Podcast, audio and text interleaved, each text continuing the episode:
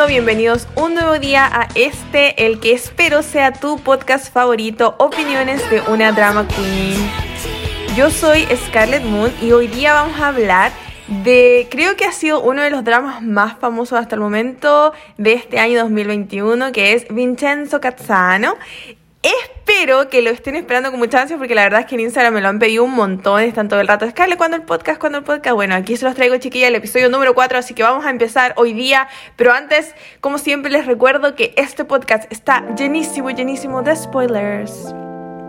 Como saben chiquillos, si ustedes no han visto el drama y no quieren enterarse de los pormenores, eh, tienen que esperar para escuchar el podcast porque yo acá siempre me mando todos los spoilers de la vida. Les recuerdo que yo tengo gatitos, entonces si escuchan un poquito de ruido como de fondo, lo lamento mucho porque mis gatitos igual están, andan por aquí en el living chapoteando y saltando por aquí. También hoy día tengo unas dificultades técnicas. Lo que pasa es que se me perdió el conector para conectar el, el cable al iPhone y del micrófono. Entonces estoy sin micrófono, estoy grabando directamente con el celular, entonces espero que se escuche bien. Ya, antes de comenzar, como siempre, yo soy súper fiel a todos sus comentarios, a todos mis audios escucha, así que lo primero que vamos a hacer va a ser leer los comentarios del podcast anterior que fue destinado a Marte, que para mí es uno de los mejores dramas y si ustedes escucharon ese podcast, ustedes saben que yo lo amo Forever and Ever, entonces uno de los mejores dramas que yo he visto en mi vida, entonces vamos a leer un poco los comentarios. Acá tenemos a Andrea Jarasudita que dice, este drama es uno de los mejores. Con decirte que la música de ese drama la tengo como sonido en mi celular. En general toda la música de ese drama es muy buena. Ellos después de este drama realizaron otros, pero no era como un corto. Ellos han trabajado en varios dramas como protagonistas y sí, Tang Nara y Tang Hyuk son súper famosos, pero yo no he visto tantos dramas de ellos, la verdad. Luego, Eve y me coloca, ¿qué cosas? Jaja, yo la verdad no terminé ese drama, me quedé en los últimos capítulos. Y pucha, amiga, te lo perdiste.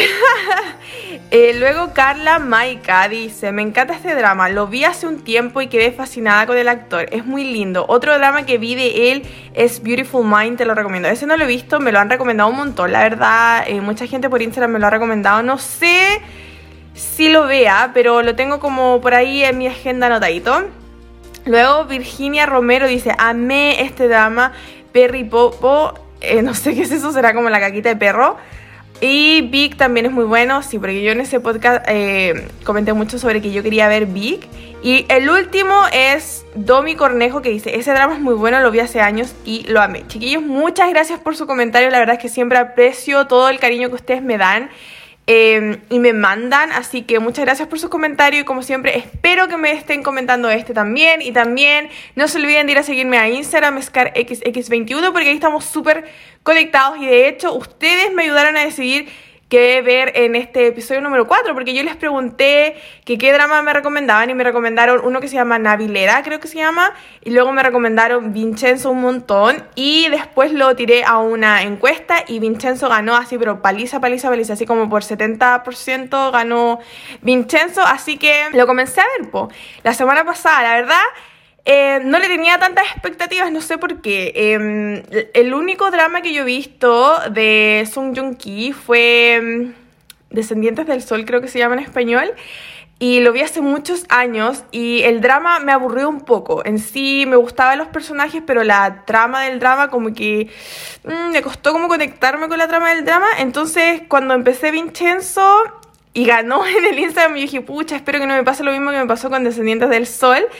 Eh, pero saben que no me pasó este drama que es del 2021, que es de un canal de cable acá de Corea y también está en conjunto realizado con Netflix, porque ustedes ya saben, yo ya les he dicho acá, si lo hace Netflix, casi inmediatamente los dramas se hacen así como un boom acá en Corea y en todos lados. Está protagonizado por Song Joong Ki y Jong Jo Bin o Taekyung de 2PM. Again and again and again and again. Oye, y me, me sorprendió mucho el Taekyung, la verdad. No sé si pronuncio bien su nombre, lo siento. Taekyung, si escuchas esto, I'm sorry, no sé si estoy pronunciando bien tu nombre, pero me, la verdad, me impresionó muchísimo su actuación, la verdad. Estuve súper como, wow, no esperaba que fuera tan bueno, de verdad.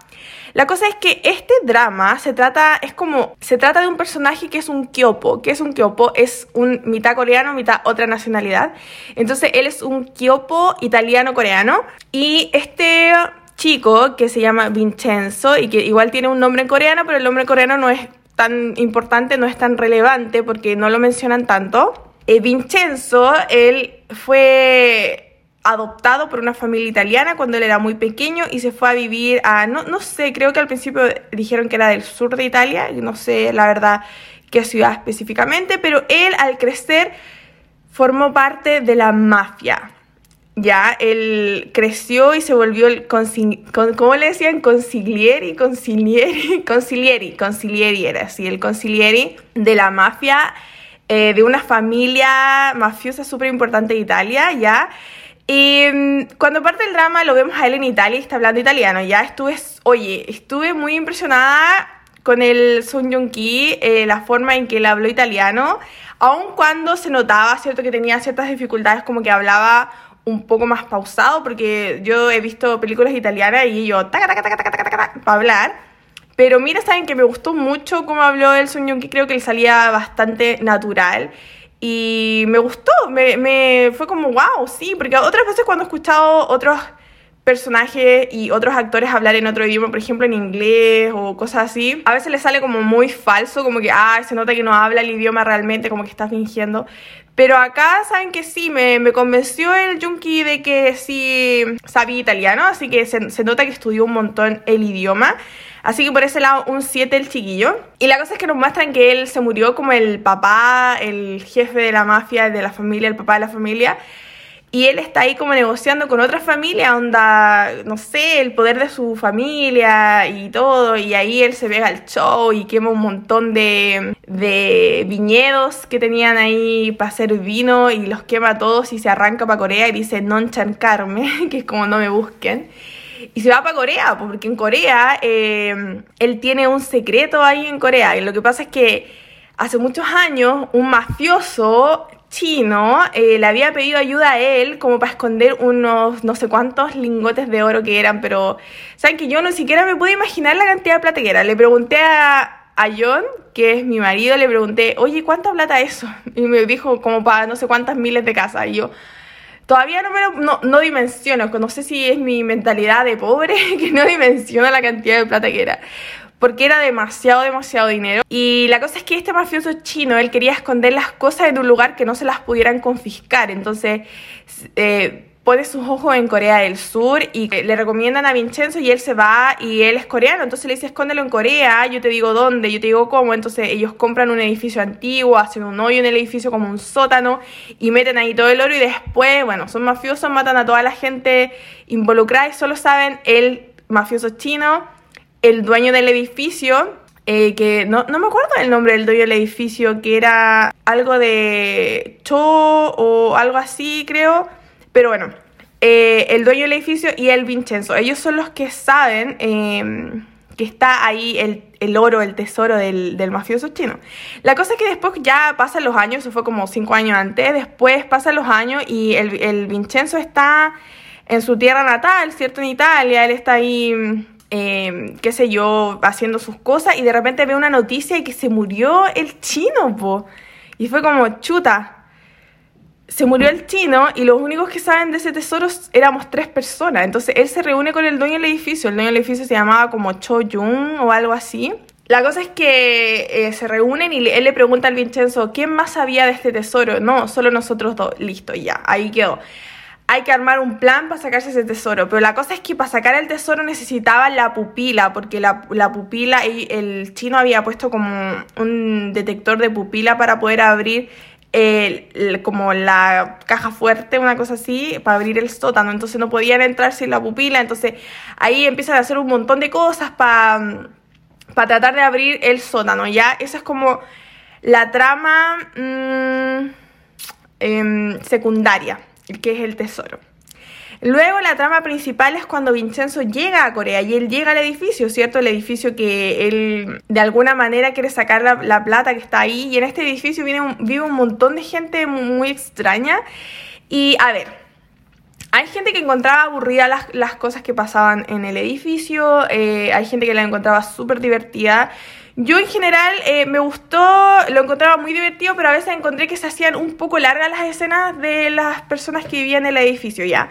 Era divertido en general porque había mucha gente, en el edificio había muchas tiendas, había un restaurante, había una academia de música, había un bar de snacks coreanos, había una, ¿cómo se llama? Una lavandería, había un templo, había como muchos puestitos, había una escuela de danza.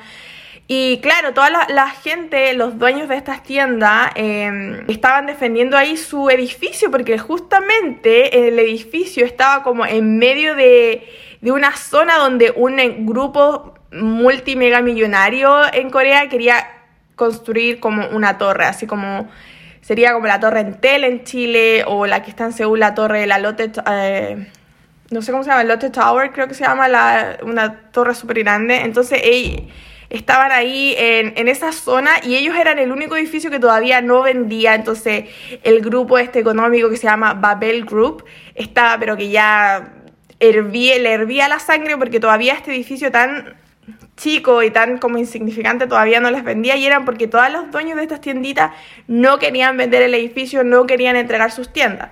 La cosa es que Vincenzo llega a vivir ahí, creo que es arriba, en la parte de arriba del edificio, donde tenían como las casas de la gente que, tenía las tiendas en, en el edificio principal. Y él llega a vivir ahí, ¿cierto? Para cuidar su tesoro. Y están todos al principio, todos los dueños de las tiendas como súper sospechosos como que está haciendo esta persona acá, tan bien vestida y la cuestión. Y bueno, y generaban eh, todos los dueños de tiendas como un montón de escenas cómicas, así como que en algunos momentos eran muy divertidas, en otras eran un poquito demasiado ridículas. Em, en otras, la verdad, creo que se alargaba mucho, pero a mí en general me gustaron las escenas del edificio, la verdad. Me las disfruté harto, me reí un montón, un montón. Mi personaje favorito era el ayudante del cocinero, el que era como un policía también. Él era mi personaje favorito porque el loco estaba tan obsesionado con el Vincenzo que era muy, muy, muy gracioso sus reacciones cuando el Vincenzo lo miraba o cualquier cosa. Y bueno, al principio como que todos están en contra del Vincenzo, pero luego el Vincenzo como él es abogado, ¿cierto? Él era abogado en Italia y él viene acá como consejero también. En realidad él no le importa, pero como se ve que sus planes de sacar el tesoro están un poquito eh, comprometidos porque Babel Group quiere sí o sí destruir el, edificio, ¿cierto? Entonces el, tesoro está debajo del edificio, él no puede permitir esto, entonces él empieza a trabajar como consejero del abogado de todos los dueños de tienda, eh, porque en el edificio también había como una firma de abogados pequeñita y él empieza a trabajar con él para defender el edificio y así que no lo puedan demoler y él obviamente sacar su tesoro. Y acá él conoce a la protagonista del drama, que va a ser como la, su interés amoroso, aunque el drama en general no es romántico para nada, es como de acción con comedia, pero tiene sus toques... un de repente románticos, mm, pero así son súper tenues. Y la protagonista se llama Hon Ta-young. Ella también es una abogada. Ella es hija del abogado que eh, está representando a los dueños de las tienditas, ¿ya?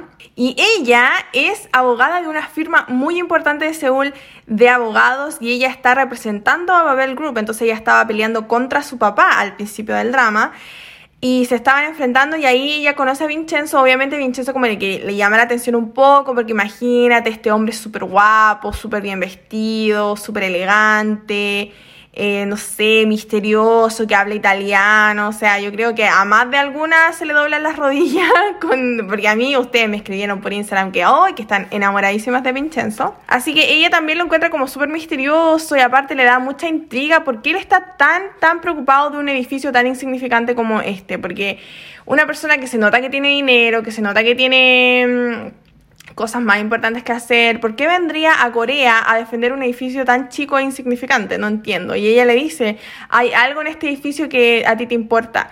Y él al principio le dice, no, me interesa la gente. Y ella, mm, mm, mm, no te creo nada porque a ti hay algo que tú quieres sacar de este edificio. Y claro, ella estaba, pero justo en el clavo, ella podía sentir eso, que había algo más. La cosa es que alrededor del capítulo número 3 Em, se empieza como ya a poner la historia del drama mucho más oscura y mm, empezamos a ver como eh, todo lo que envuelve a Vincenzo en Corea que lo transforma en un antihéroe, ¿cierto? Porque él es, una él es un villano, él es un mafioso, él es un asesino, es un villano en Italia y mm, tiene esa personalidad media villanesca. Pero él, él, en Corea se ve envuelto en esta serie de situaciones que lo vuelven un antihéroe, que él está peleando contra un mal mayor, por así decirlo. Y la cosa es que alrededor del capítulo número 3 eh, los intentan matar. Los de Babel Group los intentan matar a él y al papá de la protagonista, que es el, caballero que estaba defendiendo a los dueños de las tiendas. Ellos estaban tomando, comiendo en un restaurante y viene un camión y que me da mucha risa porque pareciera que en el restaurante solo estaban ellos, no había ni dueño ni otras personas y solo estaban ellos. Eh, estaban en un restaurante, ellos dos solo, porque no había ni una persona más. Y viene un camión y se estrella contra el restaurante y a los dos los lanza súper lejos. El Vincenzo queda como en coma varios días y el papá de la protagonista se muere. Y la verdad es que fue muy triste cuando se murió el papá de la protagonista. Yo lloré también, lo encontré muy triste. Fue muy emocional la reacción de ella porque aparte ellos como estaban peleando en este juicio con Babel Group y el edificio, fue bastante mm, triste toda la situación que ella se vio como pucha hasta el final de los días de mi papá me fui en mala con él onda no, no, no pudieron nunca reconciliarse por así decirlo entonces me dio mucha pena y lloré y eso es muy difícil para mí llorar en un drama y lloré en ese momento la cosa es que luego de que esto sucede Vincenzo ya es una especie de Vegeta y dice, no, yo acá me vengo a vengar y chao pescado, o sea, yo me voy a vengar de todos los que me trataron de matar. Y ahora, las situaciones que pasan no las puedo relatar porque son todas tan detalladas, tan detalladas que me, pasaría lo que me pasó con el rey, que después ustedes me reclaman que no sé, no sé relatar las cosas. Pero acá es donde entra el Octagon, que es el de 2PM. Sí, él es el villano de la historia. Pero en el capítulo, creo que fue como en el capítulo 5, que se descubre que él es el villano de la historia, fue olvídate, yo no me esperaba, pero para nada, porque yo no había visto ningún preview, ninguna foto, ninguna explicación. No tenía idea ni siquiera quién era el Vincenzo hasta que yo empecé a ver el drama. No tenía idea quién era, nada. No conocía a la niña de la protagonista de nada. Entonces yo lo, lo, empecé a ver totalmente sin información y me preocupé mucho de no ver ningún tipo de spoiler en internet. Entonces cuando nos revelaron el malo del drama me quedé muy Oh my god, casi, casi, casi cuando revelaron en Alguien te mira que el Álvaro Rudolfi era el asesino, me quedé como, no te lo creo que era él, porque él, desde el principio del drama, él lo muestran como un juve super cute, eh, súper buena onda, él es el juve de la protagonista, la Juan Chayon, en la firma de abogados está súper importante. El juve es como el, el, practicante. Ya el practicante, se me olvida la palabra en español, sorry. El practicante de ella. Entonces ella tiene este chico que trabaja con ella, que él está aprendiendo. Y él es súper tierno, él es súper buena onda. Eh, su forma de, hablar y todo él viene de Estados Unidos. Entonces como que mezcla coreano con inglés. Y es como muy lindo, muy buena onda, muy cute. Y la cosa es que ah, también nos muestran al dueño de Babel Group. El dueño de Babel Group es como muy joven, es como un niño que la verdad es que yo nunca he visto antes. Nunca lo he visto trabajar en otro drama, nunca lo he visto en, no sé, en algún programa o algo acá en Corea, entonces no lo conocía para nada, pero era un chico que tenía como veintitantos años y él era como el dueño de Babel Group. Y lo mostraban como que era un poco tontito, como que era un poquito que no entendía las cosas, entonces nos muestran que detrás de él hay otra, otra persona que es el verdadero dueño de Babel Group, pero no nos muestran la cara, no nos muestran el rostro al principio. Y la cosa es que alrededor del capítulo número 5, cuando Vincenzo ya está, pero con todo el, el vendetta, vendetta, así como un... un Bob Patiño total, totalmente Bob Patiño, vendetta, vendetta, vendetta en Italia. no, se abrió la caja de los Simpsons, chiquillo. Eh, entonces él eh, va y le quema toda la, la, empresa, como la bodega al Babel Group, porque el Babel Group tenía como muchas ramas y entre estas ramas había una farmacéutica que estaba tratando de vender narcóticos escondidos como en los paracetamol y en los ibuprofenos. Entonces el Vincenzo le cacha toda la onda al Babel Group y ellos van y le queman pero toda la bodega al Babel Group. Entonces cuando esto pasa, nos muestran al verdadero dueño de Babel Group, pues muestran cómo se baja el auto, así como lentamente, le muestran los, los pies, le muestran como el, el traje así súper elegante y de repente le muestran la cara y no que te creo que era el practicante de la Juan y yo me quedé como, ¡Ah! pero, pero, pero, pero, pero, pero, no te lo creo. Y de verdad que fue muy, muy impactante cuando sucedió, me quedé muy shock. La cosa es que después eh, de esto ya se declara la guerra total entre Babel Group y el Vincenzo, o sea, ya es como que ya no hay marcha atrás y la Juan Chayón renuncia a su trabajo en la firma de abogados importante y ella se va a la firma de abogados que era de su papá y con la ayuda del Vincenzo, los dos dicen, porque ella, ella está clarísima que Babel Group mató a su papá. Los voy a destruir, dice ella, los vamos a destruir, vamos a destruir a Babel Group y de aquí no, nosotros no nos vamos de aquí hasta que caiga el verdadero dueño de la empresa y ellos no tienen idea de quién es. Pues entonces a veces el, el Octeguión los viene a ver y ellos como que lo saludan súper bien y todo y no tienen idea de que él es el verdadero malo. Entonces yo era como, ¡ah! Bueno, entre medio también hay otros personajes secundarios que también son malos. Y por ejemplo está la fiscal. Había una, una mujer que era fiscal, que le gustaba la zumba y todo. Y ella era, pero malísima, malísima, malísima. No me acuerdo su nombre en el drama, pero le voy a decir la fiscal, ¿ya? La fiscal, eh, ella era súper mala. Después ella entra a trabajar en la firma de abogados donde trabajaba la protagonista. Entonces ella se encarga y ella trabaja directamente con el Octeguión para defender a Babel Group. Y no, y los dos son, pero que hagamos, inventemos pruebas, matamos gente. No, a ellos no les importa nada, lo único que les importa es el dinero. Entonces son los dos no tienen moral, no tienen, o sea, los dos son malísimos, malísimos, malísimos. Entonces el Vincenzo empieza al principio obviamente a atacar a la fiscal eh, para tratar de derrumbarla a ella y ella siempre se apoya en el tequión, ¿cierto? Pero el tequión, oye, es psicópata total, porque el loco va a tener gente de su lado, los amenaza, les pega, los mata, les mata familiares, como o estás conmigo o te mato, esa onda.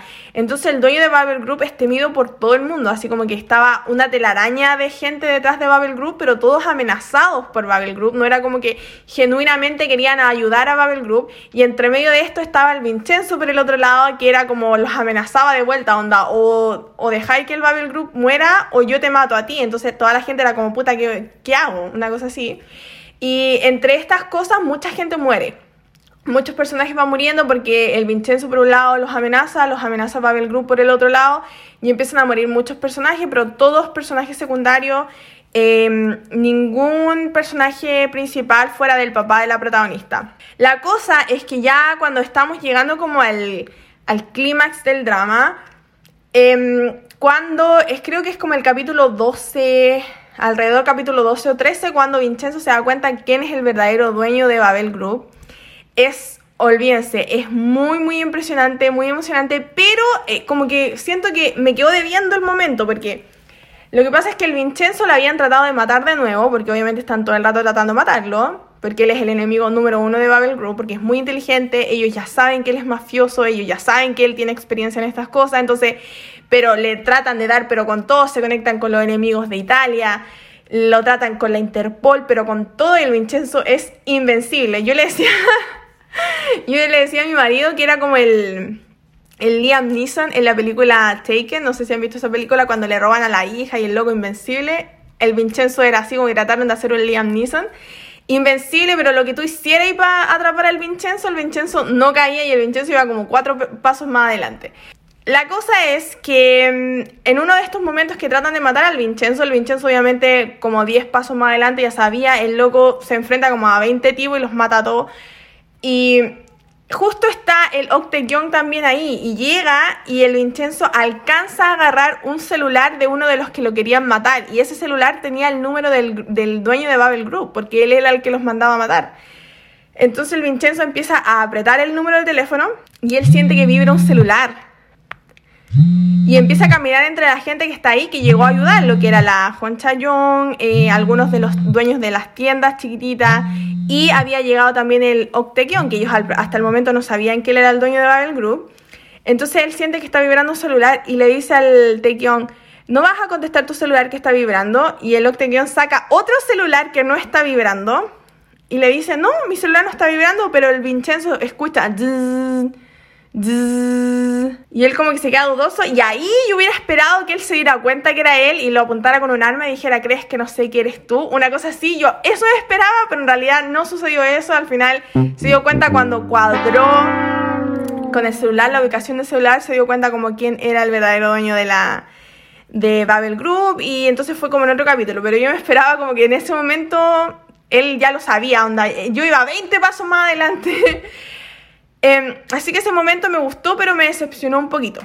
La cosa es que por el lado del oro, eh, Vincenzo logra meterse dentro de la caja fuerte, ¿cierto? Al principio como que su compañero, el que era dueño del edificio, lo traiciona, pero luego se arreglan de nuevo.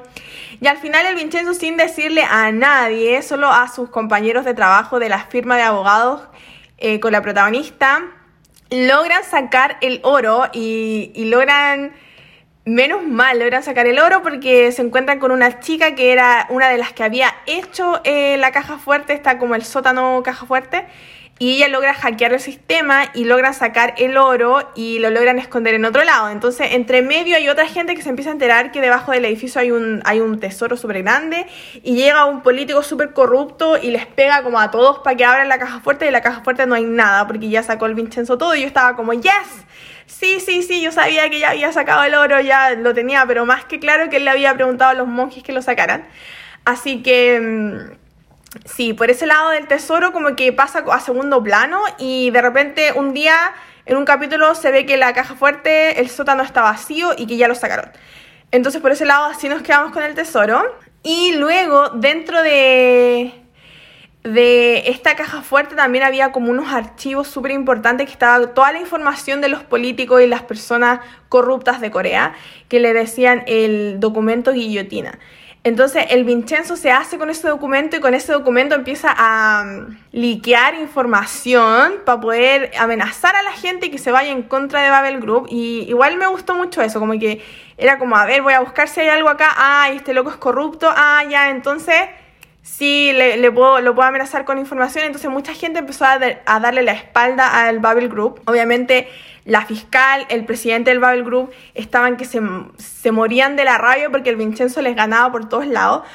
Por el otro lado, el presidente del Babel Group, ustedes se acuerdan que había otra persona que fingía ser el, el dueño de Babel Group y este era el hermano chico del Octekion, pues el hermano chico que se llamaba um, Yang Hanso.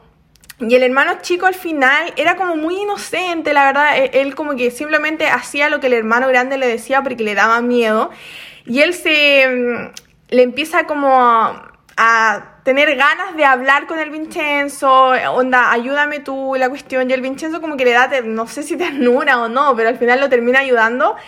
Y se empiezan a hacer como más unidos. Entonces el Hanso como que termina ayudando en algunas ocasiones al Vincenzo y, le resulta súper bien y él, obviamente el presidente del Babel Group al principio no tenía idea que el hermano lo estaba traicionando porque el Vincenzo le había dicho cómo hacerlo y entonces él no tenía idea, no se había dado ni cuenta. Y me gustó mucho también esa trama con el hermano chico del, de Babel Group. Luego ya llegamos a el clímax, así que para mí fue más clímax que el último capítulo, que fue cuando le mataron a la mamá. Ustedes dirán, ¿cómo si el loco era de Italia? No, pero es que el loco era adoptado y el loco tenía una mamá coreana, ¿cierto? Porque él había nacido en coreano, de papás coreanos. Eh, la trama de la mamá en sí, a mí mm, no me gustó tanto la trama de la mamá, encontré que era un... Habían momentos que me gustó mucho, por ejemplo, cuando salieron a pasear al parque y la mamá le hablaba como a su hijo y yo sabía que la mamá ya sabía que él era el hijo. Eh, como que esas partes me gustaban mucho, eran muy emocionantes, pero otras partes la verdad es que eran como, mm, no sé, demasiado melodrama, la verdad, cuando el, el, drama era como más de acción, entonces eh, habían partes que me gustaban y habían partes que no me gustaban tanto.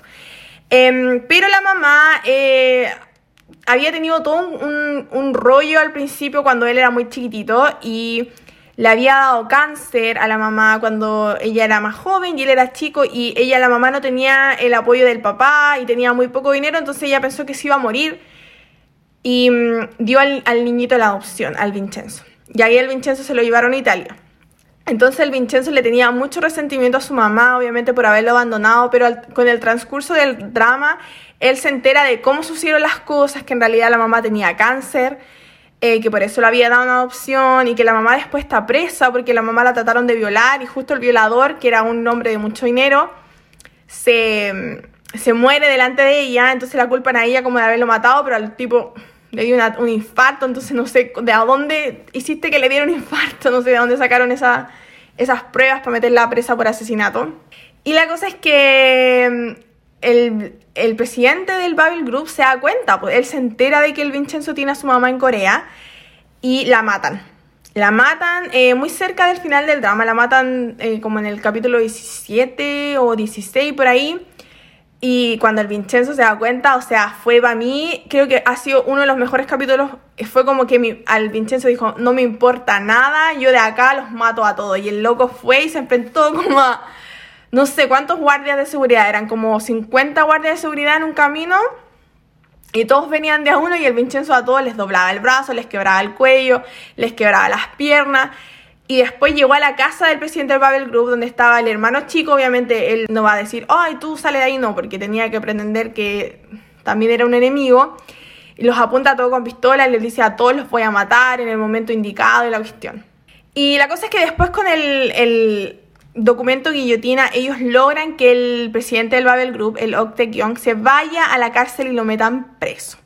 Y acá vamos a llegar al último capítulo, pero antes, como siempre chiquillos, yo les pregunté en mi Instagram qué opinaban de Vincenzo y les dejé un sticker de pregunta. Ustedes saben que si no me siguen en Instagram tienen que ir a seguirme en Instagram porque ¿qué están haciendo? Porque ahí está todo el kawin, ahí están todas las cosas. Así que ahora les voy a leer algunos de los comentarios que ustedes me dejaron. Josefina-ih me dice, un buen K-drama, lo recomiendo. Jael.br me dice, no me gustó, comencé a verla, pero a los dos capítulos me aburrí y no continué, carita triste. ¡Wow! Scarlett.p me gustó, pero igual hubieron momentos que me aburría. Ojitos, pero es buena, jajajaja. Nicole-cepeda dice, me estaba bueno al inicio, después me dio flojera verlo. Oye, van como dos, dos que dicen que no les gusta. Fanny Yami dice, intensa en algunas partes, divertida, inesperado personaje para el actor. El final, mmm, a mí me gustó bastante el final, la verdad. Gabriela, no sé cuánto guion bajo, Ángela dice, excelente de principio a fin, igual quedé traumada con el final. Y luego el último que voy a leer es Lorenith, dice, hilarante drama con humor negro, me gustó muchísimo. Así que muchas gracias chiquillos por sus opiniones. Recuerden ir a seguirme a Instagram, Scar XX21 y ahí me van a encontrar y siempre antes de yo hablar o hacer un podcast yo les voy a preguntar qué drama quieren que veamos y luego les voy a preguntar sus opiniones y sus opiniones pueden salir acá en el podcast y también si me van a seguir a YouTube, en YouTube está el podcast con fotitos y con cosas, así que yo sé que a algunos de ustedes les gusta así. Después de muchos capítulos, porque el, el drama es largo, llegamos al capítulo final.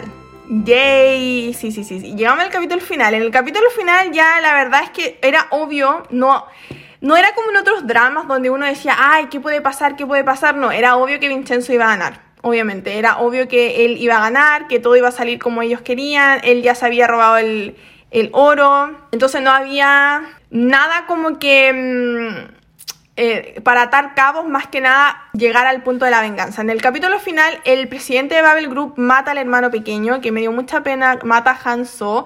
El Hanso como que se interfiere entre él y Vincenzo para que no maten a Vincenzo y se muere. Y también para Vincenzo es como muy triste. Y le dice como eres digno de ser mi hermano pequeño. Y el, el hermano se muere como muy feliz de haber encontrado un hermano realmente al que él, al que él pudiera admirar. Entre tanto, el presidente de Babel Group le dispara a la protagonista, a la, a la Hon Cha Young, que el, nombre es un poquito complicado de pronunciar para mí. Y el Vincenzo queda como muy, yo a ti te voy a destruir y todo. Y la cosa es que después el presidente del Babel Group se arranca y él es como, ya, me voy a arrancar y no sé qué. Pero obviamente el Vincenzo lo atrapa igual. Ahora, yo sé que para mucha gente el drama, el drama, el final del drama fue traumático. Pero veamos, soy chilena. He visto teleseries nocturnas chilenas. Vi Alguien te mira, vi El Señor de la Grecia, vi El laberinto de Alicia. No, nada me trauma. no, no, hay, no hay escena que a mí me traume y que para mí es como, ah, Mish, se murió quemado. Bacán. Mish, el Julián también se murió quemado en Alguien te mira. Así que nada me trauma. Yo sé que otras personas, acá en Corea, mucha gente dijo que era un poquito too much el final. Em, yo leí una entrevista del Sung Joong Ki y dijo que para él no había sido too much, que para él había sido lo correcto al final, que era lo que se merecían las personas malas. Em, otra gente me escribió por Instagram y me decía no, que el final había sido un poquito demasiado, demasiado fuerte, que no, no lo habían podido ver todo. Yo dije, Mitch, me entrenó bien TVN. me entrenó bien TVN con todas las cosas. Entonces, en el final, el, al presidente del Babel Group, creo que le da el final más doloroso de todos, que lo pone como en una máquina Em, como en una especie de silla de dentista con muchos taladros alrededor, así como un taladro en la cabeza, un taladro en el brazo, un taladro en la pierna, un taladro en el pulmón, un taladro en el estómago. Y pone como una máquina, yo no sé de dónde sacaba él todas estas cosas para armarla, eso es lo que me daba risa, porque yo decía, ¿de dónde saca toda esta maquinaria para armarlo tan rápido y hacerlo? La cosa que él explica que es como una máquina de tortura rusa y la cuestión, y el, presidente del Group es como, ay, Vincenzo, mátame, mátame, mátame nomás, y el loco le dice, no, yo te va a matar la máquina, lentamente. Cada cinco minutos te va a perforar, y ahí se va a quedar el taladro y te va a matar como en 24 horas más. Así que lo tortura como por un día al, dentro de, como de una especie de bodega vacía en un lugar muy lejano de Seúl. Y así se muere el presidente de Babel Group, así fue muy doloroso, después muestran como que un cuervo se lo está comiendo, así como muy, muy, muy, muy hardcore y muy, muy gore, así que fue bastante choqueante, pero yo sé que la que encontraron más choqueante fue la muerte de la fiscal, porque la fiscal había sido muy maldita, muy mala, eh, con todo el mundo, o sea, ella mataba a todo el mundo que se le cruzaba por el frente, la fiscal era como demasiado maldita para todo. Y el Vincenzo la quemó viva. Primero le quebró los pies, porque ella, yo dije al principio que a ella le gustaba bailar zumba. Le quebró los pies y yo, oh, no, qué dolor. Me lo imaginaba solamente y fue como, uh, y después le roció gasolina y luego le prendió fuego y la quemó viva y, oh, fue como, wow, ese, ese yo creo que fue más doloroso que no sé, o sea, yo me imagino que ese tiene que ser esa muerte horrible, bueno, las dos, pero esa muerte mucha gente la encontró como muy demasiado, demasiado, así como Saga Juegos de Miedo, una cosa así como una tortura demasiado. Em, pero ese es el final. Y luego Vincenzo, obviamente, a ver, Vincenzo es un, es un villano, aunque para nosotros en el drama él era un antihéroe, él es un villano, entonces él no se puede quedar en Corea, él es un asesino. Entonces él se va. Y acá ustedes me dirán, oye, pero ¿y el romance con la protagonista? Es que no hay. el romance con la protagonista era muy sutil, eran miradas, uno que otro comentario. En realidad ellos durante el drama se van haciendo más cercanos, pero mm, eh, es muy sutil todo el, como cuando su amistad y todo. Ella de repente piensa, ay, quiero abrazarte para ver si me gusta. Luego se dan un beso, pero están fingiendo ser pareja para encontrar unas pistas de una cosa. Entonces como que el romance en sí entre ellos no es como muy in your face, ¿cachai? Como en tu cara para que te des cuenta que están enamorados. No, hasta el final, hasta el final, al final, al final. Él se va de Corea, eh, lo ayudan obviamente todos sus los dueños de las tienditas, porque los dueños de las tienditas todos se enteran que él es mafioso después y todos se vuelven como miembros de la mafia coreana, una cosa así. Y me encantó cuando todos se vistieron de negro, así como, ay, nosotros somos también de la familia Casano. Me gustó mucho. Todos se hicieron miembros de la mafia y entonces todos lo ayudaron a que él se arrancara. Él se arrancó de Corea y ya tenía todo su dinero, todo su oro, todas sus cosas. Él se compró una isla, o sea, es millonario total así Bill Gates, una cuestión así, y recuperó toda su familia y ahora él ya no es el concilieri, es el capo de la mafia, él es el jefe. Y después de un año, a la Hon Young le llega como una invitación de una exposición de arte de unas cosas italianas. Y la cosa es que ella va, ella se viste muy bonita, va. Y acá me dio mucha risa porque él llega como de espaldas a ella y le dice, Buonasera, mademoiselle. Y dije, ¿por qué mademoiselle? Mademoiselle es francés. ¿Por qué mademoiselle? Hubiera sido señorina, una buena señorina, hubiera quedado pero perfecto, perfecto, perfecto. Pero cuando dijo mademoiselle, para mí fue como, eh, no, ¿por qué dijo francés? No me cuadra. No sé si le pusieron mademoiselle porque es como más conocido por la gente y iba a ser como más, no sé, así como, ay, qué emocionante. Pero para mí hubiera sido mejor que lo hubiera hecho buena cera señorina, hubiera quedado mucho mejor. Em, y la cosa es que se encuentran ahí y él, le cuenta pues que se compró una isla en, cerca de Malta, que ahora él es el jefe de la mafia y todo, y él le dice, ella le dice que lo extrañó mucho y él le dice que no puede estar en Corea más de una noche y no, no se van juntos. Porque mucha gente sé que hubiera dicho, ay, van a ir a pasar la noche juntos. No, está solo ese rato en el, en el museo. Pero sí se dan un beso él le dice que la extrañó mucho, que ella nunca salió de su mente que la había extrañado todos los días. Y ella al principio como que no le cree mucho y él le da un beso así como muy apasionado. Y ella le dice, no puedo esperar a ir a verte a tu isla. Y él le dice, sí, ven a verme. Y él se va después. Y luego lo muestran y ahí como que nos da la sensación, ¿habrá o no habrá segunda temporada? Porque lo muestran como una especie de, mm, de superhéroe, así como Batman. Como Batman así en El Caballero de la Noche. No sé si ustedes han visto el, Caballero de la Noche cuando Batman supuestamente se convierte en villano y el comisionado Gordon dice como, ay, él es el, es el héroe que necesitamos pero que no nos merecemos, él es nuestro caballero de la noche, ya, entonces en el Vincenzo hacen como un tipo de final así donde el Vincenzo va caminando hacia la cámara y dice, yo sé que soy un villano, pero soy un villano que necesario porque yo he encontrado un nuevo hobby y voy a destruir a, como al mal peor, así como yo soy un villano que mata gente más villana, soy Vincenzo, y ahí se acaba. Entonces nos dan una sensación como que puede que haya una segunda temporada, pero no sé, porque miren, con Vagabond pasó lo mismo. No sé si usted. Yo no hice podcast de Vagabond, creo, pero sí lo vi. Y el final fue muy parecido, donde quedó muy incompleta, muy inconclusa la historia. Y nos quedó como, wow, va a haber segunda temporada. Oye, va a caer este tiempo y no hay nada de Vagabond. Entonces, yo leí una entrevista de Song Joong Ki y él dijo que él encontraba, él había visto que mucha gente estaba viendo la segunda temporada, pero para él era muy, muy improbable que hubiera segunda temporada. Que no que no, dijo que no había ningún, ninguna conversación, nada, y que para él pensaba que era muy improbable que la segunda temporada ocurriera. Así que lamentable. Ahora, ¿qué opino yo del drama? Me encantó el drama, me encantó, me encantó, me encantó. Así del 1 al 10 le doy 8 estrellas. Me gustó un montón, un montón, un montón. No le doy 10 estrellas Simplemente porque como les dije al principio, siento que algunas escenas como que eran muy largas y se hacían los capítulos un poquito muy largos, como que la trama era heavy, era pesada la trama.